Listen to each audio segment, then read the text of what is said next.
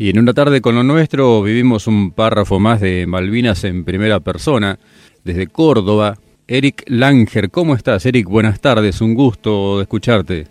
Hola, ¿qué tal? Buenas tardes. El gusto es mío de poder participar en, el programa, ¿no? Veterano de Guerra de Malvinas. Eric, ¿lo imaginaste alguna vez? La verdad que no. Uno de, yo me acuerdo de chico, yo soy de Villa María, Córdoba. Sí. Estoy a 260 kilómetros de Rosario y tenía unas tías en Rosario.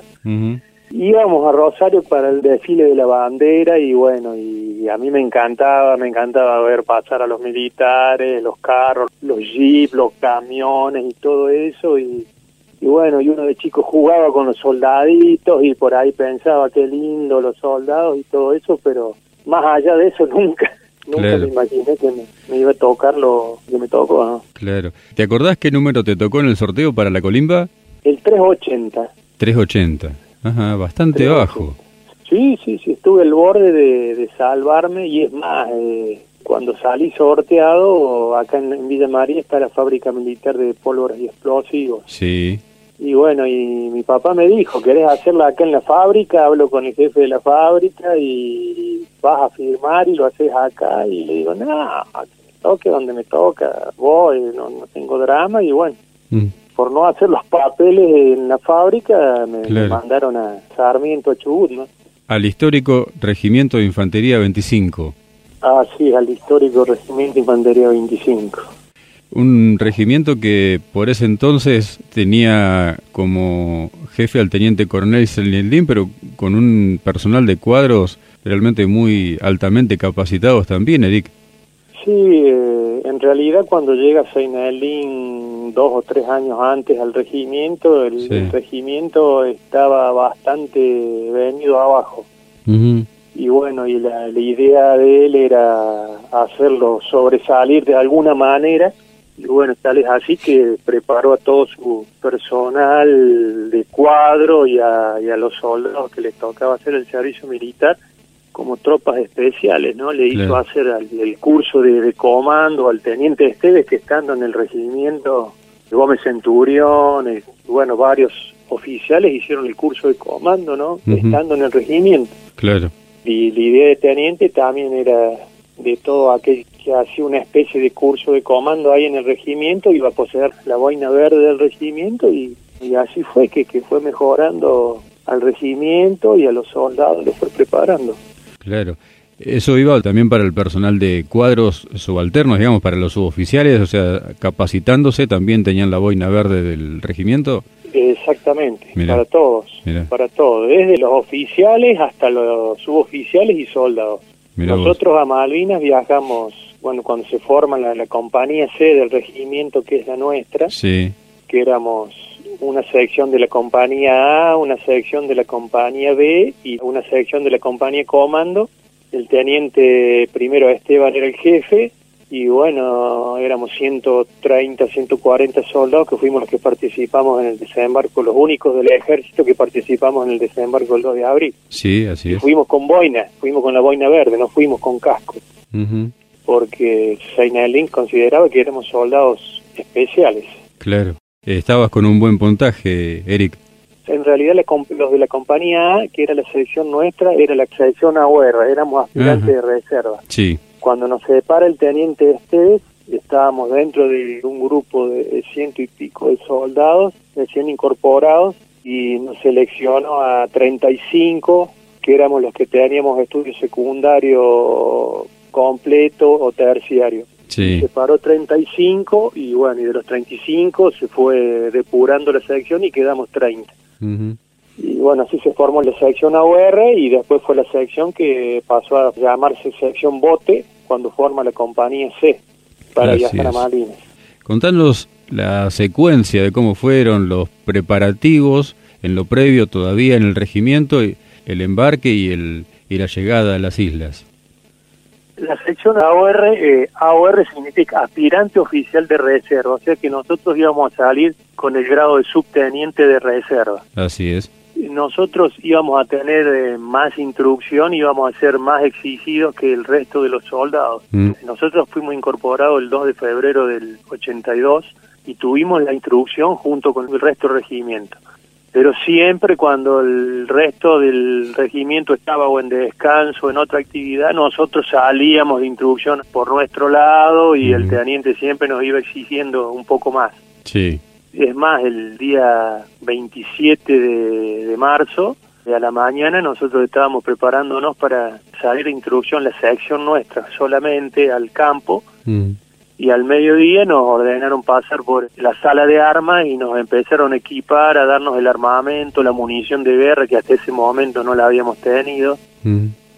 A darnos el DUE, que era la campera de abrigo, y bueno, y todo el equipamiento, y nos hicieron formar en la plaza de armas junto con las otras dos secciones de la compañía A y la compañía Comando, y ahí nos informa que a partir de ese momento éramos la compañía C, que el jefe iba a ser el teniente primero Esteban, que la sección nuestra era la primera sección y se llamaba Bote, la segunda sección era la sección Gato del subteniente Reyes y la tercera sección era la sección Romeo del subteniente Gómez Centurión. Así es.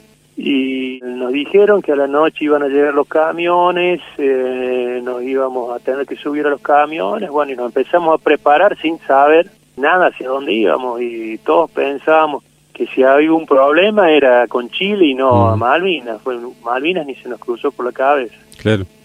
Así que, bueno, esa noche nos subimos a los camiones, llegamos a Comodoro Rivadavia en la madrugada, fuimos al aeropuerto, nos subieron a los aviones y de ahí fuimos a Bahía Blanca. Ujú. En Bahía Blanca fuimos a Puerto Belgrano y ahí estaba toda la flota preparándose para zarpar. Ver toda la flota preparándose debe haber sido algo fantástico, ¿no? Sí, e- era impresionante y nosotros asombrados de lo que nos estaba tocando, ¿no? A pesar Claro. de que no sabíamos a dónde íbamos y preguntábamos ahí, nos decían, "Ah, es un ejercicio al sur, pero no, no sabíamos nada. Claro. Yo también soy de la época de la colimba, más acá en el tiempo, Ajá. Y cuando uno hace la colimba siempre encuentra a alguien eh, cercano por afinidad, por lo que sea, algún camarada que se hace amigo. O un amigo de los pagos o, Claro. alguien, o, o te haces amigo de Sí. alguien muy amigo o con pincha de adentro. Claro, ¿Tenías algún amigo así muy muy cercano? Sí, sí, yo me hice muy amigo de Oscar Ledesma, Fabricio Carrascul, Horacio Giraudo, que ya los había encontrado en la revisación médica Claro. Y ya nos habíamos puesto a conversar y después cuando nos incorporaron también nos, nos encontramos y a partir de ese momento estuvimos juntos y nos tocó estar en, el, en la sección juntos, en la sección AUR, rebote, Mirá, así que se dieron todas las coincidencias para que estuviéramos siempre juntos, claro. así que nos hicimos muy, muy amigos. ¿Y qué conversaban en esos preparativos ahí cuando viajaron, cuando se encontraron con toda la flota? ¿Qué se decían entre ustedes? ¿Se daban coraje? No. No, te digo sinceramente, no estábamos preocupados ni, nada. Era como viste en el servicio militar, vos tenés Sí. que hacer lo que te dicen Sí. y vos seguías órdenes y no pensás que no sabíamos lo que nos- a lo que nos estábamos por enfrentar y, Claro, y entonces no, no estábamos asustados ni preocupados ni nada. claro. Aparte vos confías en tus jefes y viste era era normal todo lo Sí, que nos estaba pasando. Se habían ganado la confianza los jefes. Sí, absolutamente, no, no, no. Si el comportamiento, yo siempre lo, lo destaco eso, el comportamiento que nosotros tuvimos fue gracias a los líderes que tuvimos, no, no. Claro, Con dos meses y medio de instrucciones no podríamos haber hecho lo que hicimos. así es. Eh, después de estar dos días navegando en el Irizar, ahí sí el teniente nos junta en, en la bodega a la selección y nos informa que el operativo que estamos realizando se denomina Operativo Virgen del Rosario y consistió en la recuperación de las Islas Malvinas de manos de los piratas ingleses que durante tantos años habían usurpado. Así que en ese momento estábamos sorprendidos, pero yo pensaba en mi papá, en lo orgulloso que iba a estar de lo que me estaba pasando y lo, en el lugar que me estaba tocando, Claro. porque mi papá es muy, muy nacionalista.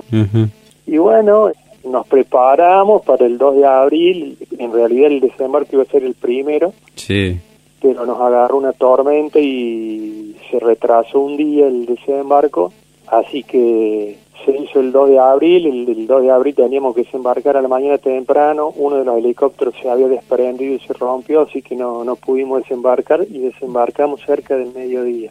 Ujú. Y con Fabricio Carrascul estábamos en, en la cubierta del Irizar y, y veíamos las islas.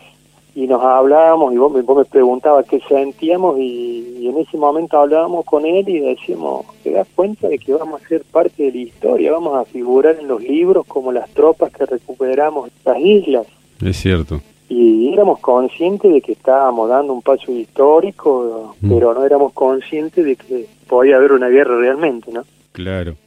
Así desembarcamos cerca del mediodía, nos llevaron en helicóptero hasta el aeropuerto y de ahí fuimos caminando hasta Puerto Argentino, ahí vimos la, la huella de los primeros enfrentamientos de, de los- la infantería de Marina, Giachino, en la casa del gobernador, todo eso. Y nos llevaron al puerto y en el puerto embarcamos en el buque Isla de los Estados y en ese buque viajamos toda la noche hasta Ganso Verde. Que Ganso Verde es una localidad, la segunda localidad en importancia de Malvinas. Es una localidad que está a 90 kilómetros y tiene 150 habitantes. Ajá. Así que bueno, ahí se tomó la localidad, que no hubo ninguna resistencia ni nada, y nos alojamos en una escuela que estaba deshabitada, que estaba a 900 metros del pueblo.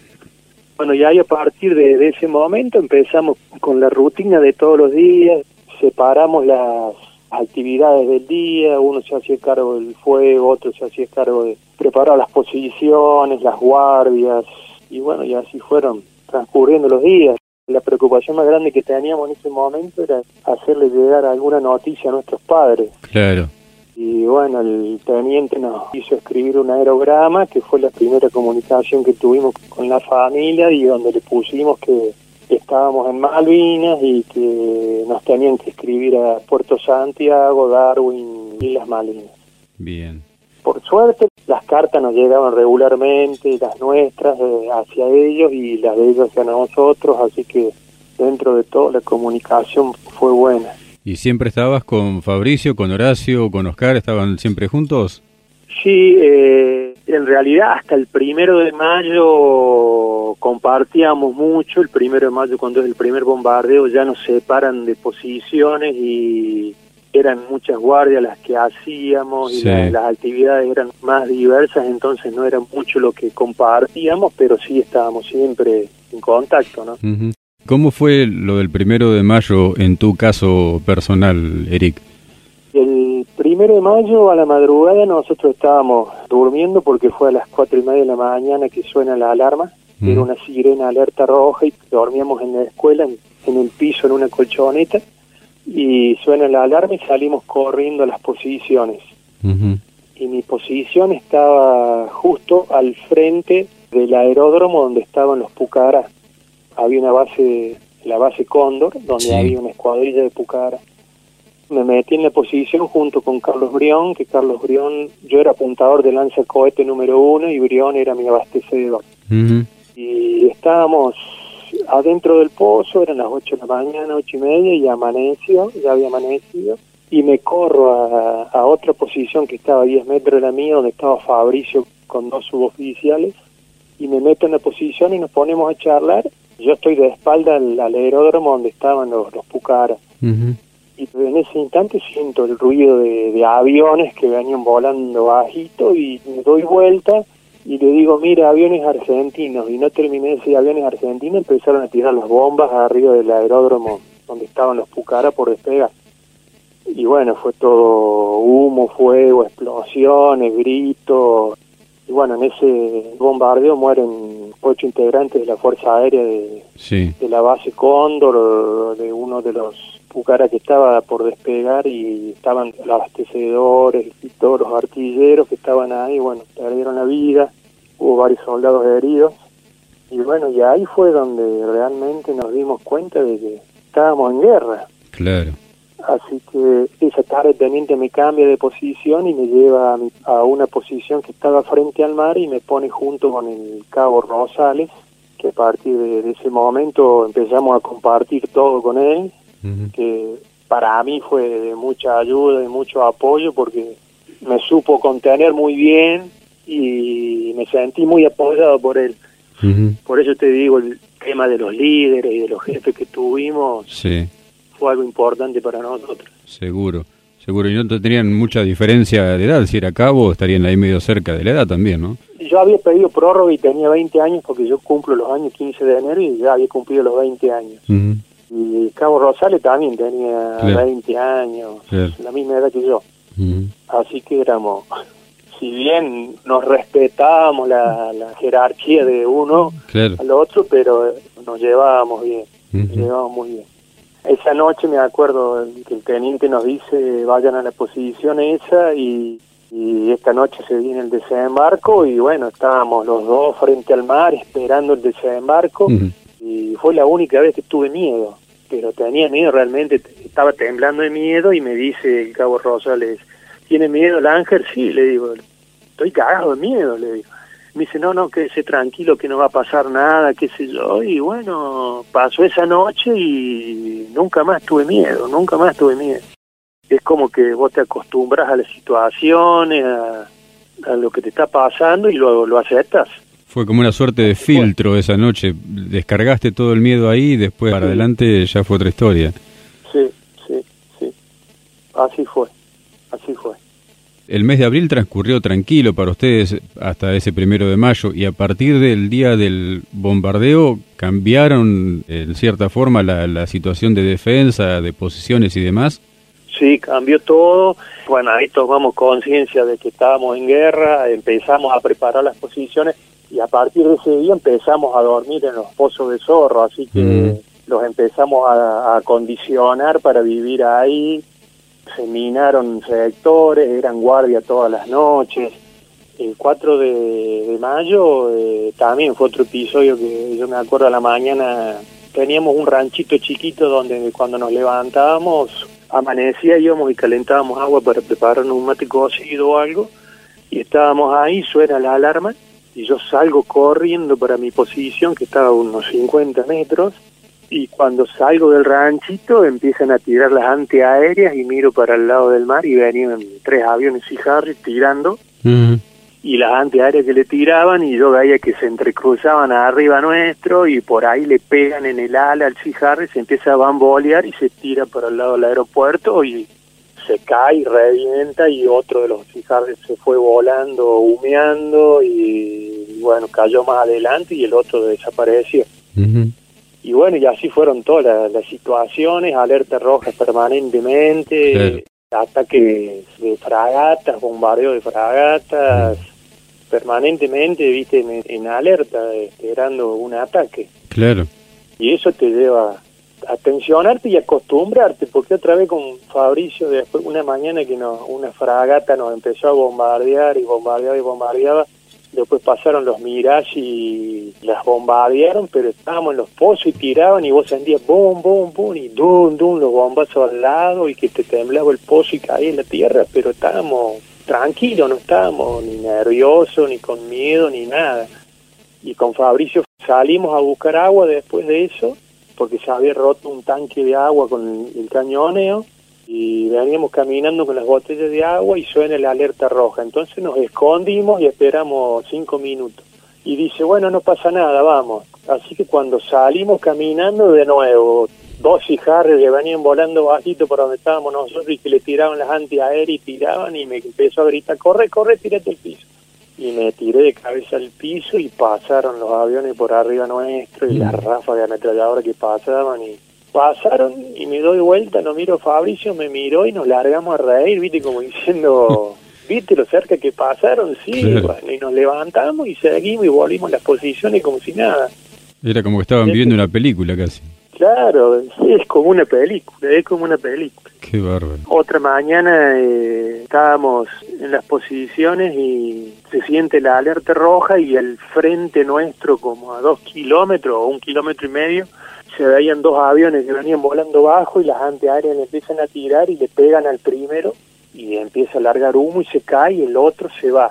Y nosotros empezamos a, gritar, viva la patria, volteamos un avión, qué sé yo, bueno, contentos. Y al mediodía cuando nos vienen a traer el rancho, nos dice el, soldado que trae el rancho, ¿viste lo que pasó? No, el avión que volteamos era nuestro, no era inglés. No, sí, entonces, bueno, y eso lo vimos como una película realmente porque lo veíamos al frente y la, los aviones que iban como en cámara lenta, las antiaéreas tirando y que le pegan y caen, realmente era, era como una película. Sí, sí. Aparte situaciones tan inimaginadas, como decíamos al comienzo de la charla, que le dan más, más visos de irreal, ¿no? De, de ficción casi.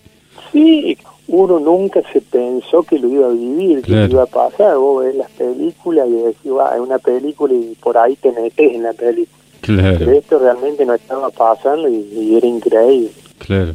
Mayo tiene una situación particular allí en la zona de Darwin y de Ganso Verde, porque bueno, sobre el final de mayo el combate que definió la situación de esa posición, ¿no?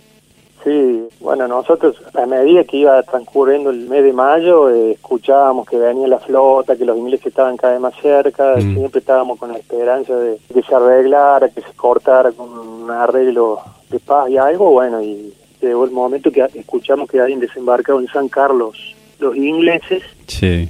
Un grupo de nuestros compañeros de la sección Gato ya habían ido a San Carlos y son los que estuvieron en el desembarco inglés y bueno, a ellos no los vimos más, no sabíamos qué había pasado con ellos ni nada.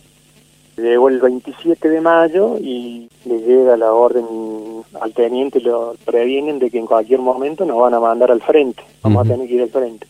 Así que el 27 a la tarde nos dice que preparemos las municiones porque en cualquier momento nos, nos íbamos al frente, que lo único que íbamos a llevar era la bolsa rancho, la manta poncho, el armamento y la mayor cantidad de municiones que pudiera.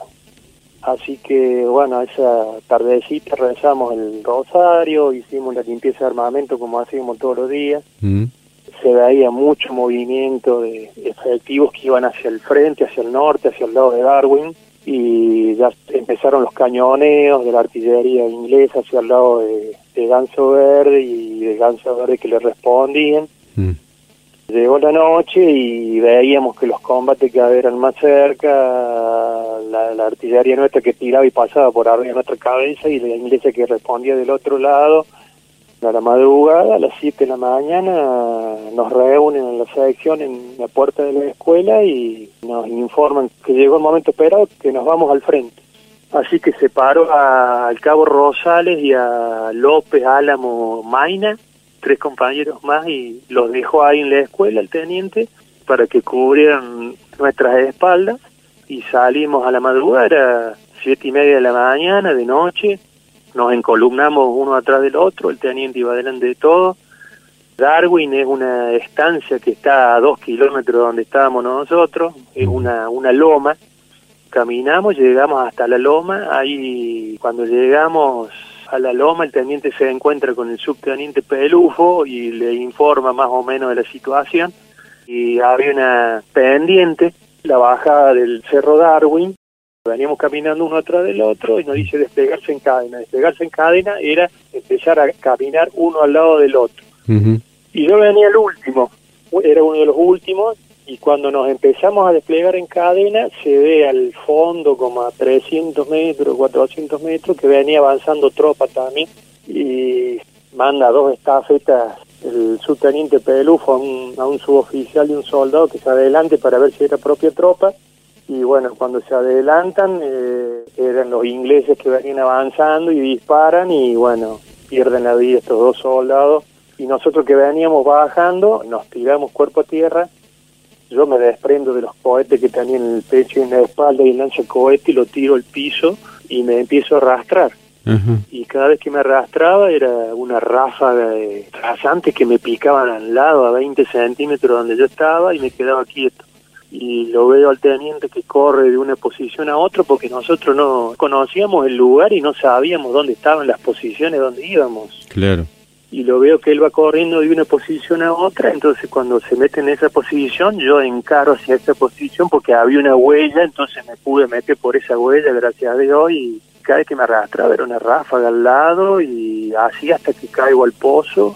Cuando caigo en el pozo estaba el teniente, el cabo Zárate y Brión, mi abastecedor, y bueno, el teniente habla con la radio, se asoma eh, habla con Olmos, le dice bien, Olmitos, manejame esa Mac, Olmos estaba más a la derecha, ya habían metido unas posiciones, ya habían empezado a tirar, Olmos era el cabo primero, el, encargado de la sección. Sí.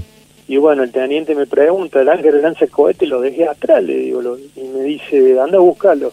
Así que salí de la posición, me fui arrastrando hasta el lanzacohete, no me pegaron porque no era mi, mi momento, no era mi destino. Volví, tomé el lanzacohete, me dice el teniente, cargalo y seguime, y le digo a Brión, vení conmigo porque era mi abastecedor. Claro. Así que el teniente sale corriendo de la posición y cuando yo voy a salir corriendo veo que le pegan en el brazo y en una pierna, cae y se arrastra a la otra posición. Y le digo a Zárate, ¿qué hago? ¿Voy o no voy? Y me dice, no, quédate. Entonces me quedo en la posición y en ese momento empezamos a tirar con lo que podíamos. Eh, el lanzacohete mío lo habían perforado. Mm. Era una lluvia de balas, era un infierno realmente Ahí empezamos a escuchar los gritos de los compañeros heridos, de Fabricio que estaba afuera, había quedado afuera de las posiciones y gritaba, me dieron, me dieron y le gritábamos, arrastrate, vení, vení, acá está el pozo, vení.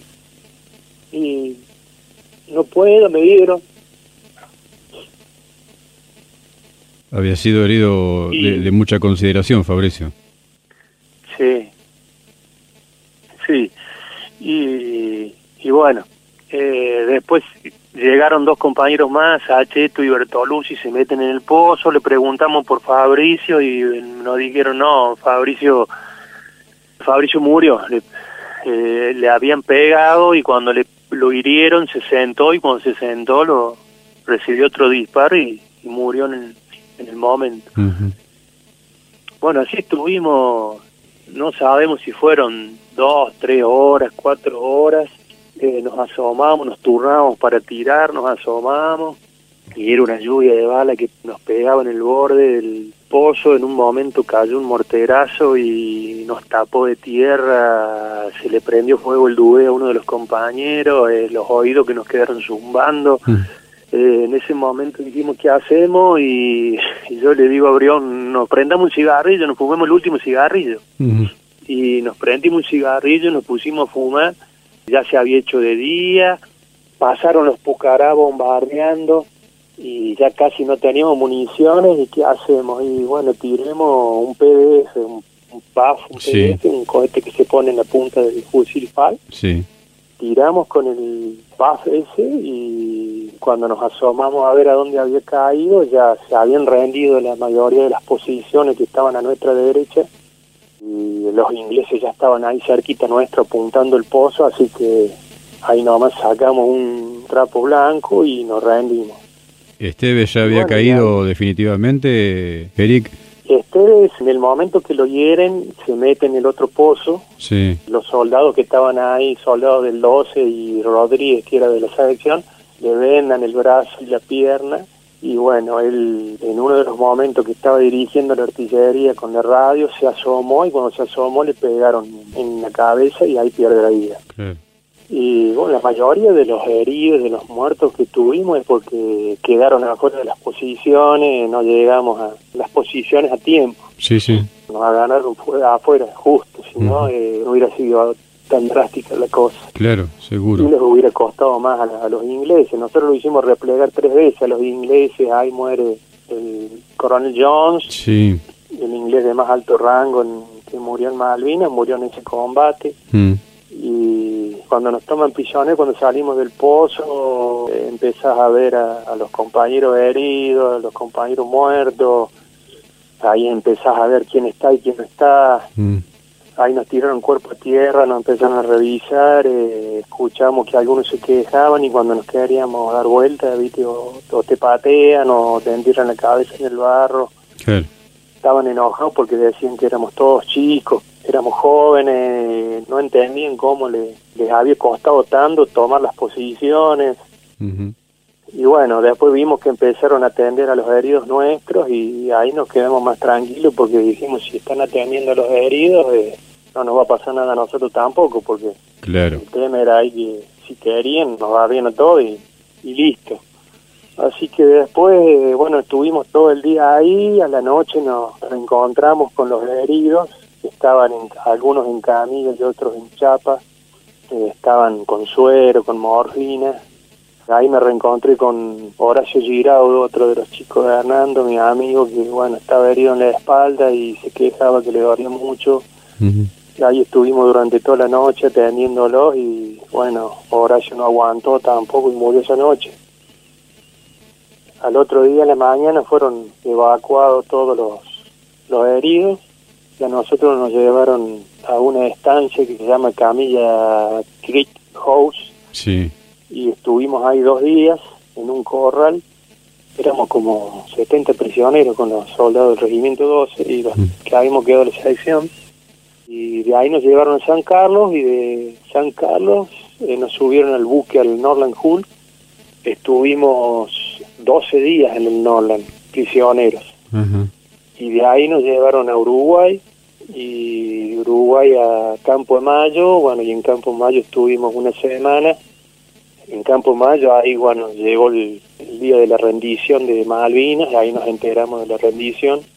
Después de ahí nos llevan a, al regimiento, a Sarmiento de nuevo, y ahí esperamos a que llegaran el resto de los compañeros nuestros del regimiento de Malvinas que habían quedado allá.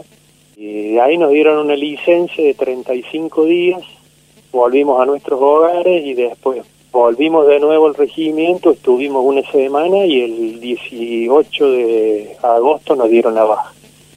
Hay una historia con alguien que has mencionado en el relato en más de una ocasión, que es Fabricio Carrascul, que tiene que ver con unas fotografías. Sí, cuando estábamos en Sarmiento, los primeros días de marzo, eh, llegó el papá de Fabricio a visitarlo y Fabricio le dijo de decirle al teniente que lo deje salir a Horacio, Gilado y a Eric. Así charlamos un rato y tomamos unos mates. Así que salimos y nos dejaron salir y bueno, y ahí el papá de Fabricio nos sacó unas fotos, que en todas las fotos estoy yo al medio, está Fabricio y Horacio, de cada lado mío. Tenemos como cinco fotos hace. Sí. Y le dijo el, el padre, mira, yo me llevo este rollo y te dejo la máquina de foto con otro rollo de foto para que vos te saques con tus compañeros, todo sin saber que nos iba mal ni nada. Y bueno, y esa cámara Fabricio sacó fotos ahí en el regimiento, pues sacó fotos cuando fuimos a Malvinas y, y bueno, la cámara y el rollo de fotos le quedó a, Fabricio en su bombache el día 28 cuando, cuando muere. Sí.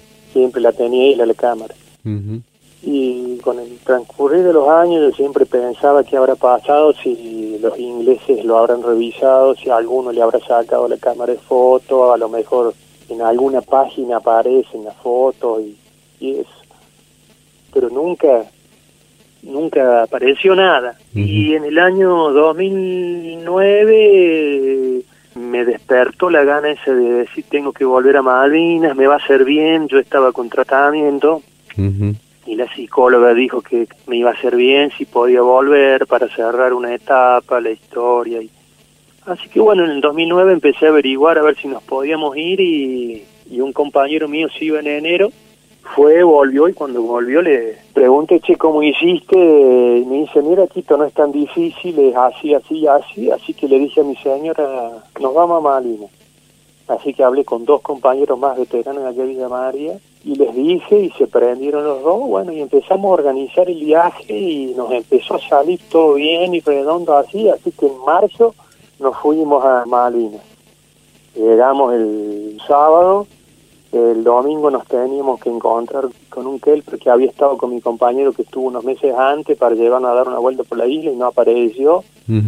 Así que el lunes fuimos a buscar un lugar a donde alquilar el vehículo para ir a Darwin. Sí fuimos al puerto ahí, no encontramos nada, nos fuimos para el lado de un museo y cuando íbamos para el museo, para un jeep, al lado donde estábamos nosotros, se bajó un muchacho y le preguntamos, no sabe dónde podemos alquilar un vehículo y era un muchacho chileno. Donde yo trabajo alquilan, yo los llevo, pero queremos ir al museo, bueno, los llevo al museo, los espero todo. Así que bueno, el muchacho repiola, nos llevó al museo, nos esperó y después nos llevó al mismo lugar donde habíamos estado nosotros antes, que habíamos buscado alquilar el vehículo, no habíamos encontrado nada, bueno, ahí nos llevó al mismo lugar. nos presenta a un, a un muchacho ahí en la oficina y nos hizo de traductor porque nosotros de inglés no, no sabemos nada. Y le dice, mira, estos muchachos quieren alquilar un vehículo, ¿tenés alguno? Y el muchacho nos miraba, yo estaba con pasamontaña, y nos miraba y sí, bueno, sí, se los preparo para la tarde y todo, y, entonces pregunta, ¿dónde estuvieron ustedes? Y uno de mis compañeros dice, yo estuve acá en Puerto Argentino, otro dice, yo estuve en el aeropuerto, y yo le dije, yo estuve en, en Green, en Ganso Verde.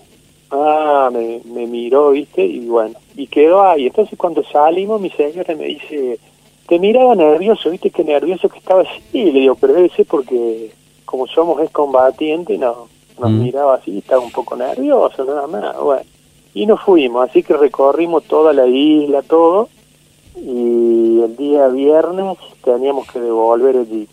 Así que fuimos en el jeep a la mañana al puerto, dimos una vuelta y Walter, el compañero mío que manejaba, dice, yo voy a devolviendo el jeep, vayan ustedes para la oficina, después sí firmamos los papeles. Bueno. Así que yo me quedo con mi señora ahí en el puerto un ratito y me voy para la oficina y cuando entro a la oficina Walter me dice, mira Quito, mira, miro arriba del escritorio, había fotos y cuando miro la foto me veo yo. Y Digo, soy yo. Sí, me dice, sos vos. Y eran todas las fotos que habíamos sacado con Fabricio. Qué bárbaro. Y el inglés me nos miró nervioso y, se largó a llorar. Y nosotros también. Entonces le preguntamos, ¿de dónde la sacaste? Había una chica que hacía de traductora en ese momento, una chica argentina. Y dice, del lunes que te vio, que te quería dar la foto y no se animaba dice que en el año 2007 habían vuelto soldados ingleses y le habían dado la foto a él y le dijeron, cuando vuelve un soldado, dásela. Y justo había caído yo ahí y me dio las fotos. Qué bárbaro, qué situación. ¿Cuántos recuerdos se te habrán cruzado por la mente en ese momento? ¿no? Sí, no sé qué, no, no, no reaccionaba. Al principio no, me había quedado como helado, viste, no, no lo podía creer. Si vos lo contás, decís, no, se data para pensar, che, no, esas fotos las tenía vos y le sacaste recién ahora y... Sí, sí, sí, sí. Y no, no, es realmente increíble. Y después, bueno, él fue al hotel y charlamos un poco más y me dijo que bueno, que tenía que volver porque él en el año 82 tenía 10 años, había estado en Ganso Verde justo cuando nosotros llegamos a Ganso Verde y había estado encerrado en el centro comunitario de ahí de Ganso Verde durante un mes que habían sufrido mucho eh, porque estaban hacinados, porque estaban en ciento y pico viviendo ahí adentro después del primero de mayo que fue el bombardeo. Que ahí fue cuando se los encerró ahí en el centro comunitario. Sí. Y bueno, también toda una historia. Después cuando vuelvo, mi hija se empezó a comunicar con él. Y yo le decía, preguntarle si tiene más fotos, porque él me dio 15 fotos y, eran más fotos. Y me pasó otras fotos, pero eran fotos de libro. Y le digo, no, no, decirle que te pase más fotos de la cámara. Y ahí me pasó cuatro o cinco fotos más de la cámara. Ah, pero me le dijo, se las tengo que pedir a mi papá. Yo pienso pienso que no se la dieron los ingleses a esa foto. Yo pienso que nosotros el día que nos vamos al frente, mm. el teniente nos hizo dejar todas nuestras pertenencias en el bolsón porta equipo y dejarlo en el puesto comando de ahí de la escuelita. Sí. Y para mí Fabricio dejó las fotos y esas cosas, las dejó ahí en el bolsón y cuando terminó la guerra todo han revisado y han empezado a encontrar cosas y capaz que han encontrado la foto ahí los isleños y por eso la tiene el padre del chico este. Claro. Es más, cuando estábamos en la isla, vos veías pasar a, isleños y andaban con un casco y te decían, te mostraron el casco como diciendo, mira lo que tengo, viste, como desafiando o no, o diciendo, tenemos cosas de ustedes, viste. seguramente tienen muchas cosas nuestra, mi, yo, mi, mi, mi bolsón porta equipo quedó allá, las cartas que me habían mandado mis amigos, mi familia, quedaron todas allá. Claro, claro. Después me pasó otra cosa curiosa también, que en el año 2000, cuando inauguramos el monumento acá en Villa María, mm. vino un compañero Arce de Belleville, que había estado en el combate junto con nosotros, que había sido herido, y me dice, ¿recibiste una, unas cartas tuyas de Malvinas? De un amigo tuyo que murió, me dice.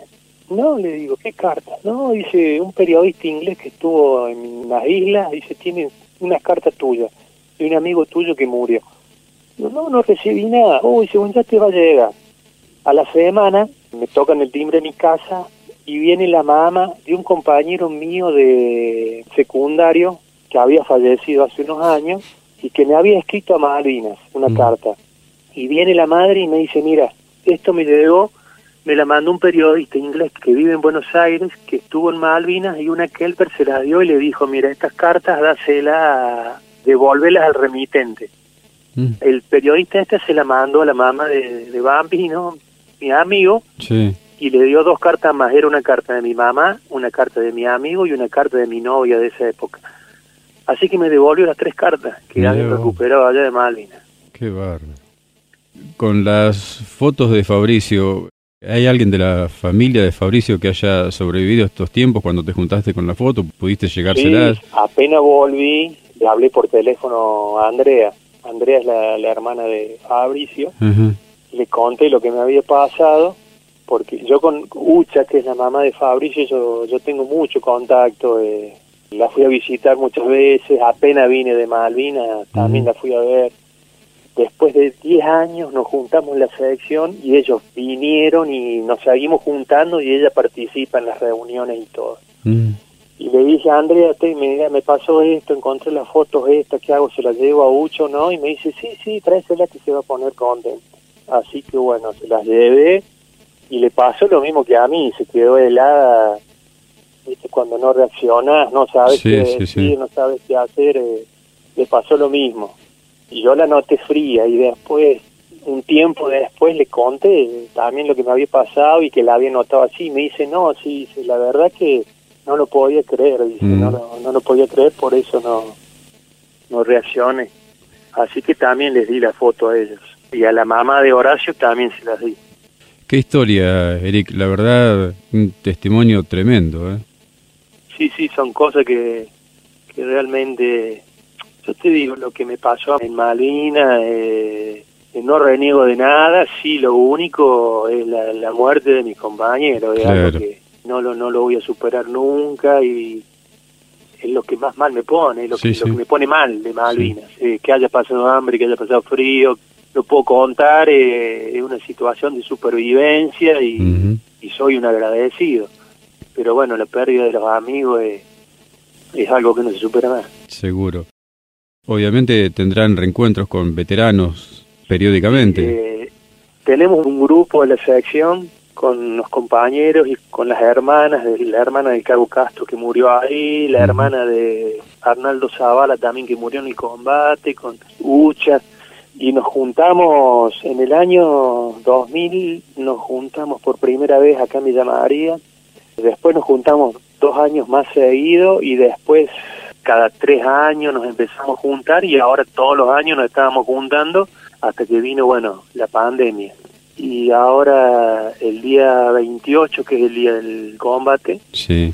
bueno, este año Ucha ya tiene 81 años y mm. está media achacada, ya no puede viajar a las reuniones y como no la podemos ver hace dos años, bueno, hablé con la esposa de uno de mis compañeros y le dije qué le parecía si, si hacíamos una, un, acto el día 28 en Hernando, conmemorando el día y para ver la hucha y que le pidiéramos permiso al intendente y bueno, y, lo hablamos y nos dijo que sí, que iba a estar muy contenta ella, bueno, y el intendente nos dio lo ok, así que ahora el 28 nos vamos a juntar en Hernando, los, los que podamos ir. Claro.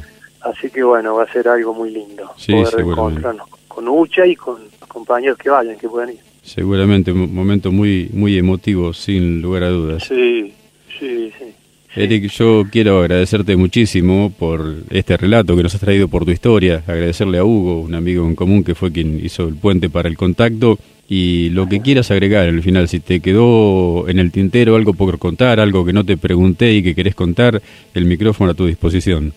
No, no, no, no, simplemente gracias, gracias a ustedes por el trabajo que hacen, por permitirnos a, a los veteranos contar nuestras experiencias, que es la forma de mantener viva la, la historia, ¿no? Y que la podamos contar lo que la vivimos, realmente lo que estuvimos allá. Y es la misión que tenemos ahora nosotros, de que no se apague la llama de Malvinas y que la muerte de nuestros compañeros no sea en vano y que no se olviden de ello, que es lo fundamental, que el sacrificio de ellos no, no sea en vano.